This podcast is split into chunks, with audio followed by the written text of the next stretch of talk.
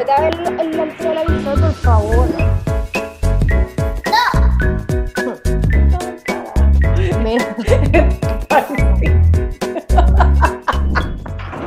El desmadre. Hola y bienvenidos al Desmadre, un podcast sobre todo lo que nos hubiese gustado saber antes de convertirnos en madre. Yo soy Rosita.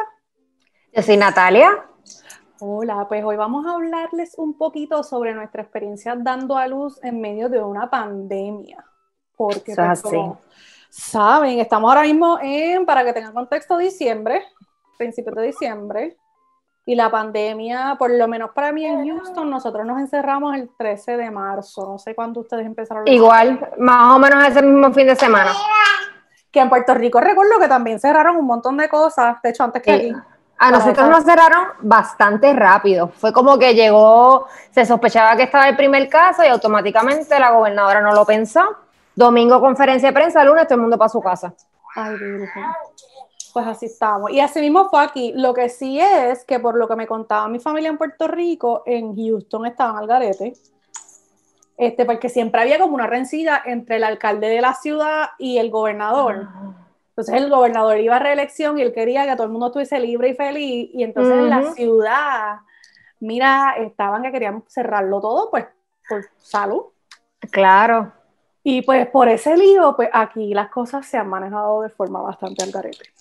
Este, yo tengo que decir que aquí, a pesar de que pues ha habido su, ¿verdad? sus metidas de pata, por llamarlo de alguna forma, porque claro, estamos, es, es- es año de elecciones y la gobernadora iba a correr para, ¿verdad? para una reelección.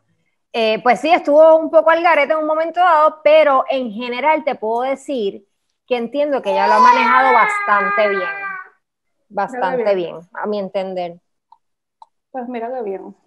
Pues nada, gente, aquí estamos y vamos a hablar de parir en tiempos de pandemia. Ay, se me pasó decir antes, pero lo digo ahora. Ah, importante, sí. Sí, antes de, de comenzar, este, les quería comentar que estamos nuevamente buscando personas que hayan logrado tener sus hijos a través de la adopción.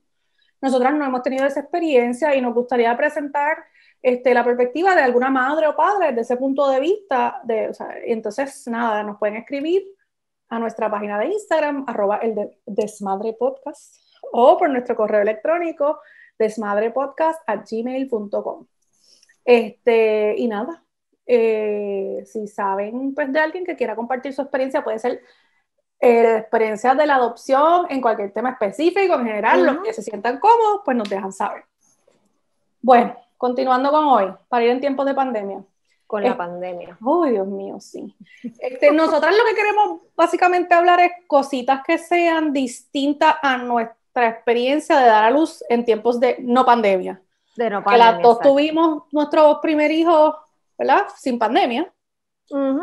Aunque fíjate, yo fui para el tiempo del Zika, tú también. Eso, eso era lo que iba. Eh, yo fui para el tiempo del Zika, que eso, eh, por lo menos para, Sí. para las embarazadas, era bastante alarmante Sí. porque estaba, los que no se acuerden, pues estábamos con, con ¿verdad? Que lo, aparentemente sabía los niños nada Zika. No se sabía nada y aparentemente los niños podían nacer con una condición de Microcefalia. microcefalia, entonces ese revolú. Yo me acuerdo cuando yo en mis últimas citas que fui al ginecólogo en este segundo embarazo, él me dice, vas a cerrar fábrica, a verle, y yo me empiezo a reír y digo, ¿por qué? No, porque tu primer embarazo el Zika y ahora la pandemia. Exacto. Eso y nos mismo. hemos empezado a reír y yo, Dios mío, de verdad que nos han tocado retos, pero pues gracias a Dios aquí estamos.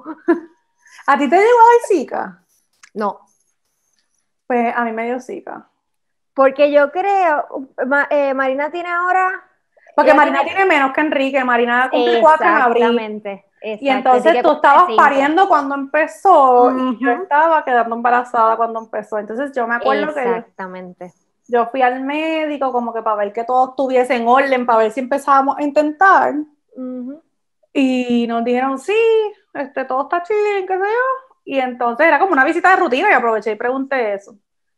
Y me acuerdo que en el chat de la familia, de mi familia del lado dominicano, ¿verdad? Del lado de mami, Ujú. En el chat, ese chat estaban hablando de, pues, varias personas tenían, sí, le- les dio Zika.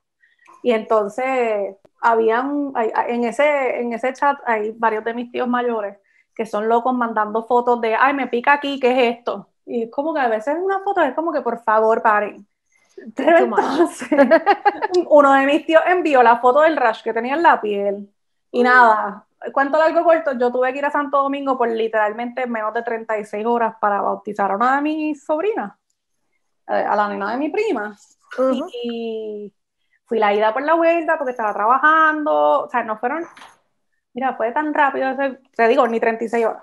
La cosa es que regreso, para ese tiempo estaba viviendo en Carolina del Norte y a los par de días empiezo como que a sentirme mal y de momento veo un rash y me acuerdo de la foto que había enviado mi tío y yo, anda, pero si yo tengo exactamente lo mismo. Y fui la persona número 17 en Carolina del Norte que le dio el Zika. Que le dio Zika. Entonces tuvimos que tomar medidas, ¿verdad? Para no quedar embarazadas. Y después una vez nos dieron el clear, me dijeron, mira, por el estrés de lo del Zika y como se están mudando para otro estado y qué sé yo qué, puede ser que no quedes embarazada eh, muy rápido. No me sorprendería que llegues aquí en un año diciéndome que no estás que, que nos queda embarazada, así es que nada, tú cógelo con calma y ya. Y yo, pues, en verdad hice un esfuerzo bien grande de sacarme eso de la mente de quedar embarazada, como que... Es que esa es una de, de las claves, que no te, no te enfoques tanto Exacto. en eso. Que lo veas es fácil decirlo, pero hacerlo también. Claro, sí, sí, exacto. Pero yo me acuerdo que nada pasó eso y después quedé embarazada y entonces empezó el lío de yo me acuerdo, de, de, repente ahora tú hablando, me, me, transporté de que en serio fue un estrés bien brutal. así, porque entonces había que hacerle, no sabían verdaderamente muchas cosas que le pasaban a los, o sea, que cuáles eran los efectos. Exacto, era algo bastante nuevo, entonces eh, me acuerdo que te, la prueba te la tenían que hacer, si no me equivoco, era trimestral. Exactamente. Por lo menos acá. Te hacían la prueba cada cierto tiempo y entonces a mí me hicieron no sé cuántos sonogramas anatómicos de esos donde toman todas las medidas que duran como una hora. Sí. Y hasta que por fin, pues mira, no, no, no creo que tenga microcefalia, pero pues no sabemos qué más le puede pasar.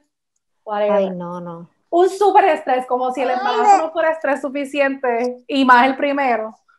Sí, pues exacto, bueno, como primeriza que de por sí pues no sabe muchas cosas y... Exactamente. Yo me acuerdo, yo me, yo me bañaba en nenuco porque entonces mi papá me decía que no usara tanto off porque eso también me hacía daño. Y yo tenía como que ese, yo me bañaba en nenuco para que no me picara nada, porque entonces tampoco el off. Ay, no, no. Pero bueno, vamos a hablar de la pandemia. Vamos a hacer otro, podemos hacer otro tema del Zika. es que empezamos a hablar y me transporté, no, no me acordaba que había sido tanto el estrés, de verdad. Es que fue un súper estrés. Fue un súper estrés. Pero gracias a Dios los niños están saludables y estamos ahora viviendo la pandemia. Así mismo es. Este, pues nada, eh, la pandemia. Pues mira, si eres primeriza, lo primero que te vamos a decir es que como acabamos de mencionar, el embarazo para una primeriza es un estrés terrible usualmente, ¿verdad? Hay muchas que son súper cool, que por fuera están como, ay, sí, esto no es nada, felicidades a ti, whatever. Este, usualmente uno siempre tiene un montón de preguntas e incertidumbres porque te estás enfrentando a algo completamente desconocido. Exacto. Pues, ¿cómo estás? enfrentándote a algo completamente desconocido en los tiempos de pandemia, pues le tienes que añadir como un sprinkle más de ansiedad. Ya tenías ansiedad regular de estar embarazada, pues ahora échale un poquito más porque estás en pandemia. Este, Exacto. ¿Por qué? Porque parecido al Zika todavía, aunque sí hay evidencia de que si te da el COVID-19 no se transmite al, al bebé. Sí, por lo menos este, en, cuanto a estudios está, está más adelantado. Eso, sí es verdad. El sí que no se sabía nada. Exactamente. Pues por lo menos eso sí sabemos, que no se le pasa al niño, pero nada, es un punto general de que tienes como que la ansiedad regular de estar embarazada, este, seas primerizo o no. Y entonces tienes por aquí encima como que la ansiedad añadida de la pandemia y todo lo que eso trae. Como la encerrona de tener que estar encerrada por más tiempo y tus hormonas el estrés de, El estrés de salir, porque salir es un estrés, porque... O el estrés de tener que quedar en tu casa y no salir, porque esa a mí me dio dura. Sí. Esa a mí me dio bien fuerte. No, y con, y con otros niños, pues tú sabes, no. Ah, no, es tan fácil. si tienes otro bebé ya y entonces quedaste embarazada en tiempos de pandemia, este, eh, te acompañó los sentimientos. decir, más nada. Segundo punto. Exactamente, tenemos aquí que pues nada, en los tiempos de pandemia es probable que tus citas con el médico no sean presenciales excepto por aquellas citas donde tengan que hacer algún tipo, o algún tipo de estudio en particular, pues tu cita es muy probable que sean por FaceTime o por Zoom o cualquier tipo de, ¿verdad? De, otro medio de tele, qué sé yo, televideo, lo que sea, como sea. De, de videoconferencia. De videoconferencia. por lo menos acá, es que a mí también me cogió bastante ya al final, porque yo, yo di a luz en junio 9 y pues la pandemia como tal empezó en, a mediados de marzo. Eh, yo sí iba a presencial, pero eh, no podía ir con nadie. Tenía ah. que ir yo solita. Y de hecho, yo había sacado cita para, para hacerme el sonograma 3D, que eso yo no me lo hice con, con mi primer embarazo, y había sacado la cita para que fuera el nene, para que fuera mi esposo. Claro, porque uno tiene esta este cosa de presentar al nuevo a toda la familia y que sea una cosa de una actividad familiar. Nena, entonces para esa cita tuve que ir yo sola y eso a mí me dio como un sentimiento. Pero dije, pues nada, tenemos que, ver, adaptarnos a lo que, a lo que hay y pues este, se brega con, eso. Pues yo creo que hay muchas diferencias, fíjate, en, términos de con quién, o sea, quién es tu proveedor de servicios médicos y dónde es que va, la institución donde vas a dar a luz o donde te vas a, ver, a chequear, porque por ejemplo, este, si es, hay, hay, cada grupo médico tiene su, ¿verdad? Sus políticas internas y su protocolo. Y hay médicos, pues, que solamente, qué sé yo, si es un solo practitioner, pues que solamente va a haber embarazada en tal trimestre o personas que, que tengan no sé cuántos síntomas y bla, bla, bla. So, todo eso puede variar. Y entonces, pues, pero sí yo creo que lo que es constante es que, no sé si a ti te pasó, pero en gran parte de mi parto yo tuve que tener la mascarilla puesta. Sí, todo el tiempo. Exacto. Ah, yo me la arranqué en un momento dado, yo no podía, eso era sin anestesia, a mí que me dijeran que me la pusiera. Ah, bueno, pero tú fuiste parto natural, yo fui cesárea. Ah, bueno, pues sí, no. Y más aún en cesárea sí, porque eso ya es un procedimiento como que... Es un procedimiento quirúrgico, exactamente. Pues sí, todo el, todo el tiempo con la, con la mascarilla, excepto, bueno, en verdad como te ponen oxígeno, pues yo la tenía puesta como que ah, solamente en la boca. Sí, porque pero sí desde que entra todo el tiempo con tu mascarilla. pero de antes, un parto natural con mascarilla tiene que estar bien. No, yo la boté para el carajo, me la arranqué y la tiré. Porque tú necesitas respirar. Y no solamente o sea, un parto vaginal, sino que yo estaba mentalizada, todo, llevo todos estos meses pensando cómo voy a poner mi epidural y no dio tiempo. Así es que era sin anestesia y con mascarilla. Lo siento, muchacha, otro que se ponga la mascarilla, yo no me voy a poner nada. No, no, es que eso de verdad que es humanamente imposible, yo creo. No, y entonces, este, con, pensando en eso, ¿verdad? Los protocolos que puede tener cada uno es importante, ¿verdad? Pues, como ya dijimos, es posible que no puedas tener a tu persona de apoyo durante las distintas citas. Hola, Julia. Durante las distintas citas, pues es probable que no puedas este, pues tú sabes, llevar a, tu persona de apoyo. Mm, este, pero como ah. también las cosas cambian tan rápido con el COVID, porque de momento, pues, que sí, de repente te recomienda. Exacto. O, te recomienda una cosa, pues otra. Exacto, es importante que, yo, que te mantengas al día en cuanto a cuáles son las políticas del lugar donde vas. Este, por porque, menos aquí, este, yo cogí este, unas clases de parto previo al pues al, a dar a luz, etcétera. Y entonces en las clases me di cuenta que la, también la política de cada hospital era diferente. Este, habían, hay hospitales que no te permitían, como tú bien mencionaste ahorita, tener tu persona de apoyo. En el caso de, del hospital donde yo di a luz, yo sí tuve derecho a, a estar con mi esposo, es solamente una persona, eh, ambos Eso fue el momento del parto, del COVID. Eso fue el momento del parto. En el momento del parto, sí. Exacto. Este, entonces, eh, pero eh, como bien mencionas, pues eso va a depender la, la política de cada, de cada hospital y de cada médico. Exacto, porque yo recuerdo, Nueva York fue uno de los lugares, ¿verdad?, donde se puso la cosa bien mala. Y yo sí recuerdo que vi en las noticias que hubo mujeres que parieron sin su persona de apoyo. Sola, sí. Exacto, porque no, pues, pues por controlar el, ¿verdad? el, el, riesgo de contaminación, este, pues hubo gente, sí hubo mujeres que parieron sin su persona de apoyo. Y no solamente eso, es que después de, pues estás sola durante la recuperación, los días que te quedes en el hospital, independientemente de cuán largo sea. Este, pero pues, teniendo eso en mente, pues sí, te mantienes al día en cuáles son los protocolos. Primero los protocolos originales del lugar donde vas, porque todos, como dijo Natalia, tienen cosas, o sea, reglas distintas. Segundo, este, como los casos a veces suben o bajan y las políticas cambian, pregunta con anticipación, mira, si mi compañero o compañera no puede venir, puede estar por FaceTime, puede estar por Zoom, todo ese tipo de cosas. ¿Por qué? Porque definitivamente yo creo que una persona de apoyo, pues eso, una persona de apoyo es, es, esencial en ese momento. Exactamente, es esencial. Yo creo que Independientemente sea parto natural o cesárea, porque emocionalmente eh, eh, es, un, es un cambio y es algo, ¿verdad? Bien, bien fuerte. Así que. Es siendo desmadre siendo desmadre. Entonces, por lo menos aquí hay una, aquí hay una ley que protege eh, los, los partos eh, humanizados, por llamarlo de alguna manera, y se supone que no te quiten el acompañante. No tengo muy clara cómo, cómo, está la, eh, cómo se llama la ley, el número, etcétera, pero eh, estoy hablando a nivel de Puerto Rico. Mm. Pero sí, hay una ley que protege a, las embarazadas y, le, y, le exige mm. que si yo quiero tener un acompañante, yo tengo que tener mi acompañante. Y me parece que había una disputa en, estos tiempos de COVID, pues por los protocolos de cada hospital, y tengo entendido de que, de que se supone que esa ley no se, no se violara, Claro, habría que ver cuáles son las excepciones y, si la pandemia cae Exactamente, aunque sí, en efecto, hubo hospitales que, las personas tenían que, eh, dieron a luz solo, sola, sola en el caso pues, de la embarazada. Horrible. Sí. Bueno, también es importante que sepas que durante el embarazo y es posible que durante los días que estés, ¿verdad? En, en, en labor de parto, se te haga una o más pruebas de COVID. Y si te hacen la molecular, es la cosa más incómoda. Horrible. Me imagino que te la hicieron. Claro. Ay, eso fue horrible.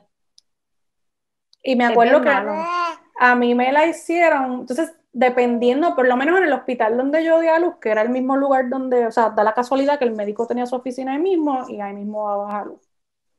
Ahí, si te programaban la cesárea, por ejemplo, hay gente que tiene su cesárea calendarizada.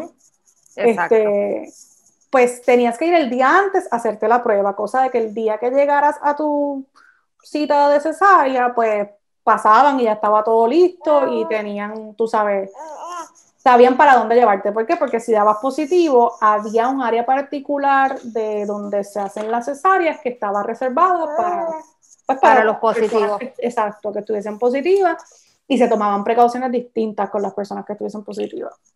Sí, en el, caso de aquí fue exactamente lo mismo. Eso sí, una vez yo me, yo me hacía la prueba, yo tenía que, eh, tuve que encerrarme en mi casa. O sea, no podía salir hasta que ya fuera camino al hospital. Exactamente. Que no es que te haces la prueba y sigues por ahí como si nada, no. Tenías que, o sea, el protocolo del hospital era, te hacías la prueba, te encierras en tu casa hasta que de tu casa tengas que arrancar para el hospital. Exactamente. En mi caso, este, fue, yo fui, la cesera fue programada. Ok. Y ese era, ese era el protocolo. Este, eso sí, para las mujeres que estaban pendientes a, los, parto natural, eh, más o menos, me parece, si no me equivoco, siete días antes de la fecha probable de parto, tenías que entonces oh. hacerte la prueba y de la misma manera, pues, este, guardarte. Y después, si pasaban siete días, tenías que volvértela a hacer y entonces esperar. ¡Ay, qué horrible! Sí, sí. No, pues fíjate, en eso, en eso era, era, distinto el lugar donde yo di a luz, porque si tú te ibas, ¿verdad?, en labor de parto y estabas pensando que iba a ser un parto vaginal, que después fuese cesárea son otros 20 pesos, pues te hacían la prueba una vez fueras admitida. Eh, entonces tú llegas al hospital, pones tu nombre, lo hablas, te admiten y ahí te hacían la prueba. En mi caso, eh, yo rompí fuente y en menos, en este segundo bebé, y en menos de tres horas ya el bebé estaba afuera, que eso es súper rápido. Este, y me dejaron en el recovery como un montón de rato porque todavía la prueba no estaba lista. Entonces no me podían pasar, dependiendo de lo que diera la prueba, entonces... Era que te iban a pasar un cuarto a otro. Exacto. Y entonces, pues en ese sentido, pues es como que más una lotería, ¿verdad? Para el hospital, pero nada, eh, se hace lo que se tenga que hacer. Y nada, pues me... Eso sí, tengo que admitir que los protocolos, por lo menos regulares, en ese, yo, yo di a luz en el mismo lugar ambas veces. Este, y se notaba bien brutal. eh, en este hospital la gente estaba como que los protocolos eran bien fuertes. O sea, estaban todos los empleados del hospital, con- o sea, se- desde si fueras del equipo de limpieza, del equipo de enfermeras o de médicos, está todo el mundo con una mascarilla y una El face shield. face- el face shield. Sí, Todo- parecen astronautas. Exactamente. Entonces, una vez entrara alguien a tu cuarto, tenías que inmediatamente ponerte tu mascarilla Ujú, y solamente tenías derecho a un acompañante mayor de 18 años. Exacto. Con su prueba negativa también de COVID. Exactamente. Y entonces es importante también que tengan en mente que lamentablemente, este, además de tener todas estas precauciones, hay mucha gente que recibe visita en los hospitales justo después de tener su bebé. Este, y eso es algo que ahora no está permitido. O sea No. que es importante planificar alrededor de eso. ¿Por qué? Porque antes iban los abuelitos, los conocían ahí. O si tienes hijos mayores, por ejemplo, mi plan original era que mi nena conociera a su hermanito en el hospital. Exacto, el mío también. Eh, y pues por la ventana se fue el plan. Así Este, mismo. Eso no te, hace, eso no te causa sentimiento. A mí me causa sentimiento. Lo superé porque pues no podemos hacer mucho más. claro. Pero, pero sí, porque uno tenía como que esa ilusión, como que siempre que van los hermanos mayores, entonces ahí pues tiran la foto, etcétera. Exacto. Pues nosotros, yo llevaba meses con Marina leyendo un cuentito que decía que, ay, que mamá va a tener un bebé y entonces mamá y papá se fueron al hospital a buscar el bebé. Y entonces pues, y entonces tenía otro de que soy hermana mayor y pues con esos libros en mente ya la tipa, porque bendito le di la lata con eso, eso era, ahí el cuento de ahora es este. Pues, este, tú sabes, ella estaba pensando con ir al hospital y yo también tener esta imagen de que yo iba al hospital, pues no, no fue al hospital y sí sabía y sí decía cuando nosotros llegamos que llegamos del hospital con el bebé. Este, Ok, exacto. pero uno como que pues uno los prepara lo mejor posible, claro, nunca puedes prepararlo por completo, pero parte de ese proceso de presentar a los hermanitos nuevos o hermanitas nuevas era como que ir al hospital. Este, Exacto. porque, por ejemplo, mis hermanos tienen una foto de ellos dos, yo soy la menor en casa, el día que yo nací, y el del medio estaba todo lloroso porque salí nena y él quería un nene. Que, que mucho pasa eso. y el tipo ahí con la nariz colorada y qué sé yo, ya tú sabes. Este, pero sí, como que, y como tú dices, pues esa foto no la tenemos, pero whatever, tenemos otra. Pero no importa. Ah, otro detalle que, este, con relación a eso, volvemos. O sea, cada hospital tiene su protocolo. En el caso del hospital donde yo di a luz, la, tú entrabas con tu acompañante con su prueba negativa de COVID y ese acompañante no podía salir. Eh, tenía que estar todo el tiempo contigo. Eh, no podía de repente que vinieran a relevarlo. No, él tuvo que estar todo el tiempo conmigo. Eh, solamente podía bajar, que sea a la cafetería, a comprarse algo de comer y subir. Pero mi esposo estuvo todo el tiempo conmigo, no, o sea, no hubo nadie que lo, que lo, que lo relevara porque el, el hospital no lo permitía. Y cuando él, o sea, a él le hicieron prueba entonces. Sí, Fíjate, a Gaby no le hicieron prueba. Sin embargo, cada vez que entraba o salía del edificio, tenían que hacerle todas las preguntas del screening y tomar la temperatura. Claro, él no salió en ese momento, pero si, si subías o bajabas o lo que fuera, este, tenías que pasar por esa parte otra vez.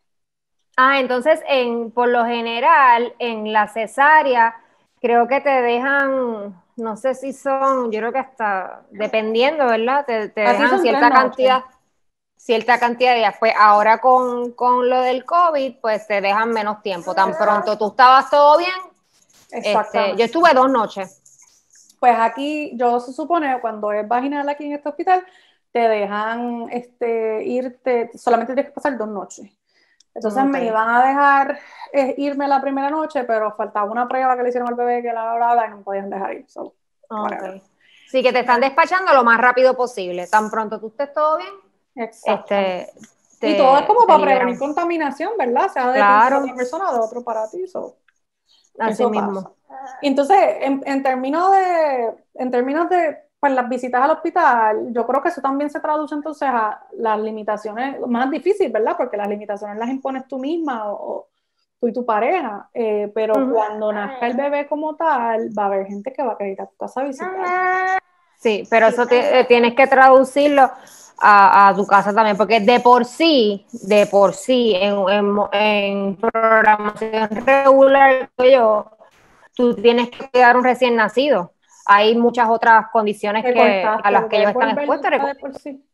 Ahora, este, de por sí uno tiene que tener sus cuidados con un recién nacido, o sea, que no es que, o sea, en programación regular no es que tú vas a permitir visitas tanta visita a la casa. Yo, por lo menos yo con, en eso, con mi primer bebé, yo fui bien celosa.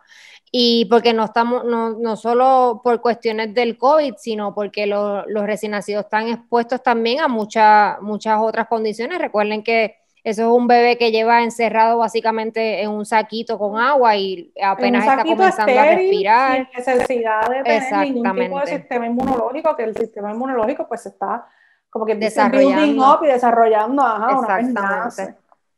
sí, que de por sí uno tiene que tener sus cuidados, imagínate ahora. Eh, además de que pues no, eh, creo que las primeras vacunas se ponen a los dos meses, una cosa así, que, o sea que básicamente es, un, es un, una criaturita que está desprotegida en, en muchos aspectos.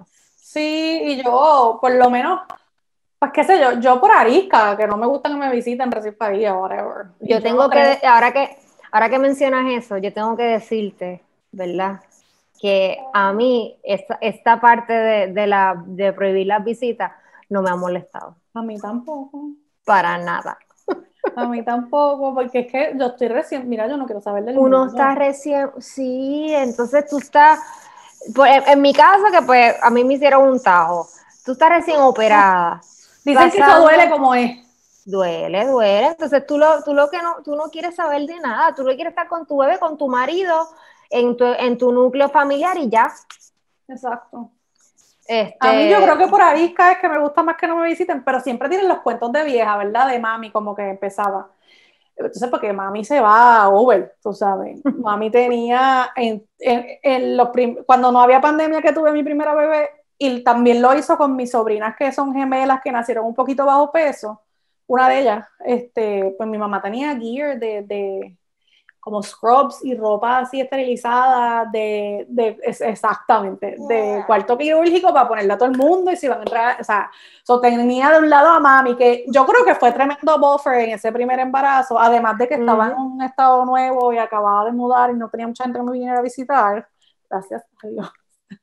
Te digo, ella funcionaba, bendiciones. Sí, ella funcionaba súper bien de buffer porque es como que, ah, no, este, y ella se tiene que ir para arriba ahora, yo sé que la vinieron a visitar, pero tiene que llevar la bebé y qué sé yo qué. Todo eso me encantaba y entonces mami siempre ha machacado mucho con eso y, siempre ha sido de que si hay alguien recién parido, no se va a ir a visitar. No se visita. sea obviamente una nieta de ella o algo así, pues Ok, yo en eso estoy completamente de acuerdo. Mira, yo, yo sé de gente que no, no se cuidado en ese sentido y lamentablemente los bebés después le, se han enfermado y, tú sabes, es algo totalmente eh, prevenible. Exacto, esa es la cosa. O sea, tú tienes que entender que durante esos primeros meses tú tienes que estar encerrado con tu muchacho, aparte de que o sea, tomarte también la privacidad y el tiempo de adaptarte a esa, a esa nueva familia.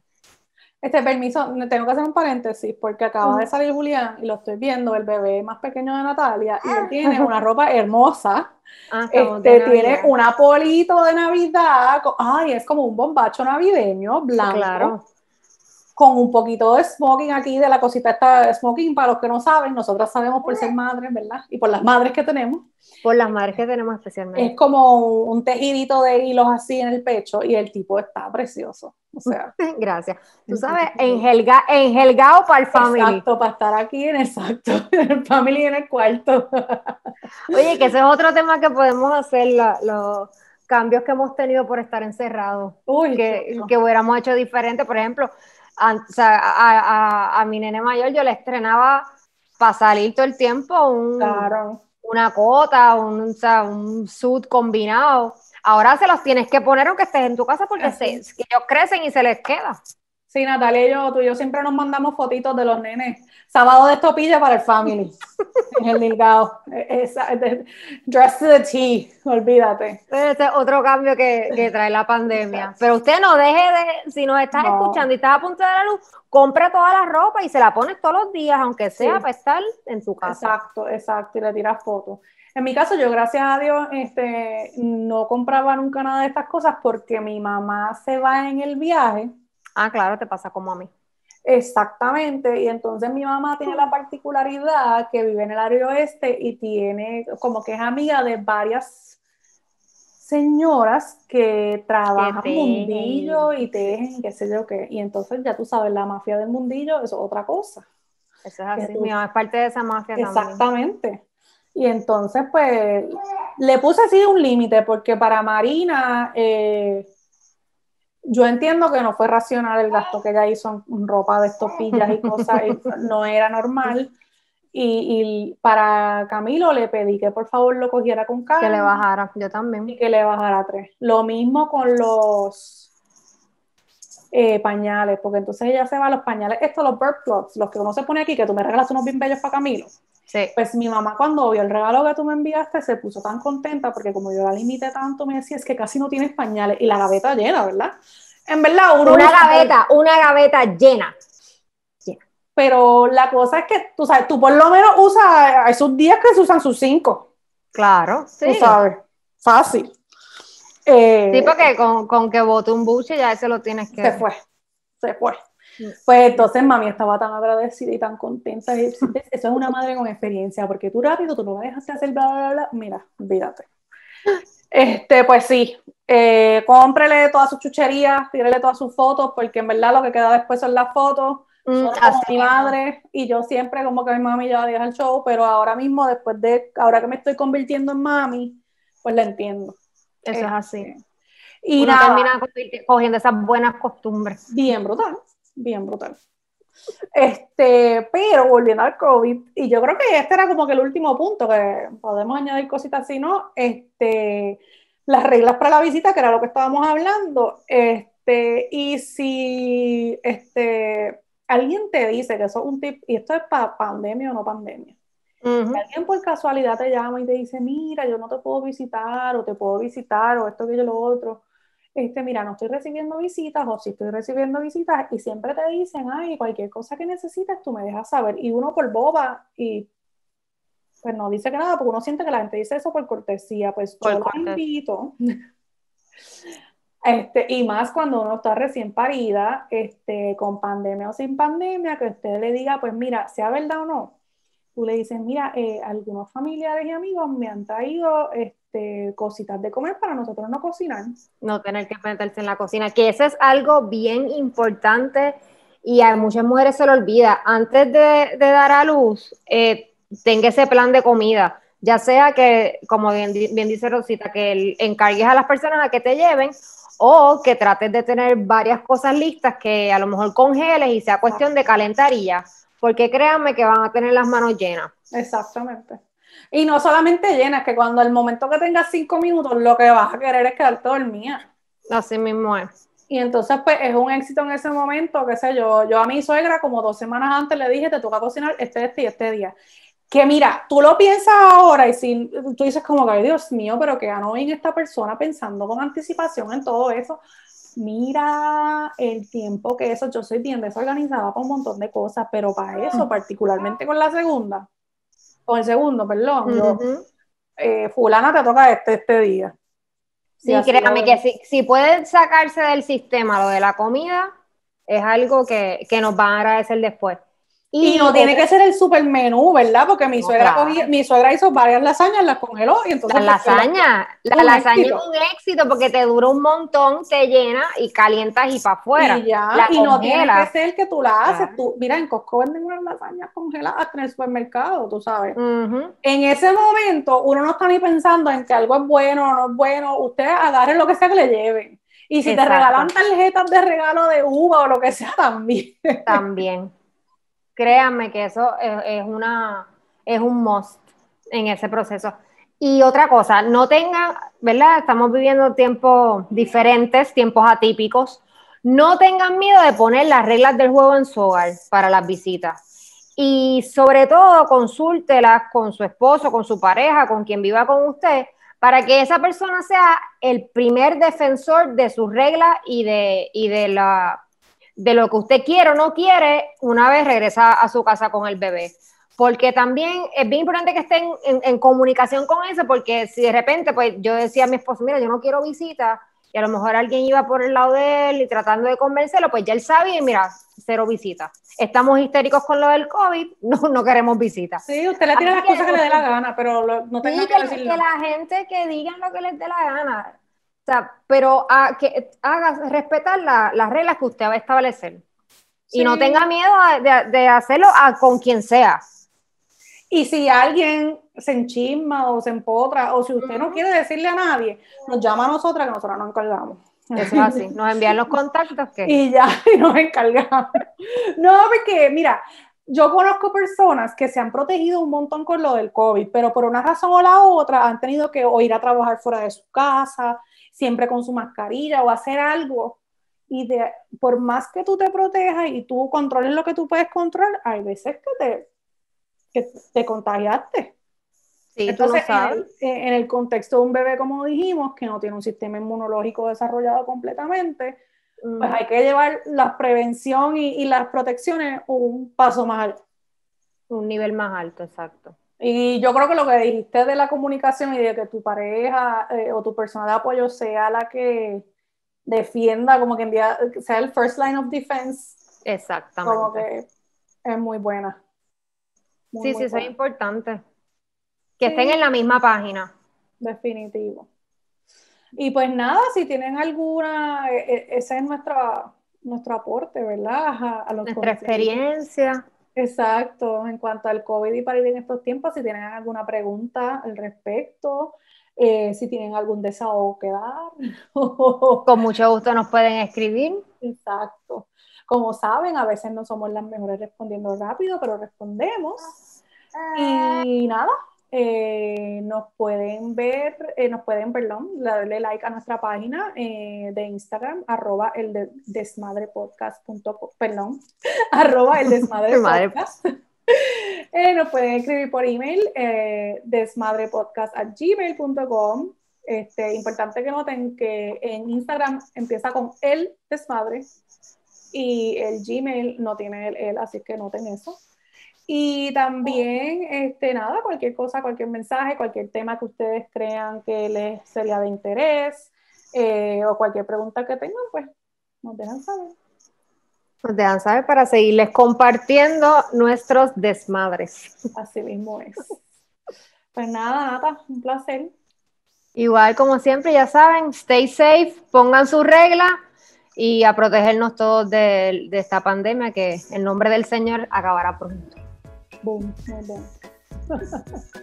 Hablamos. Till next time.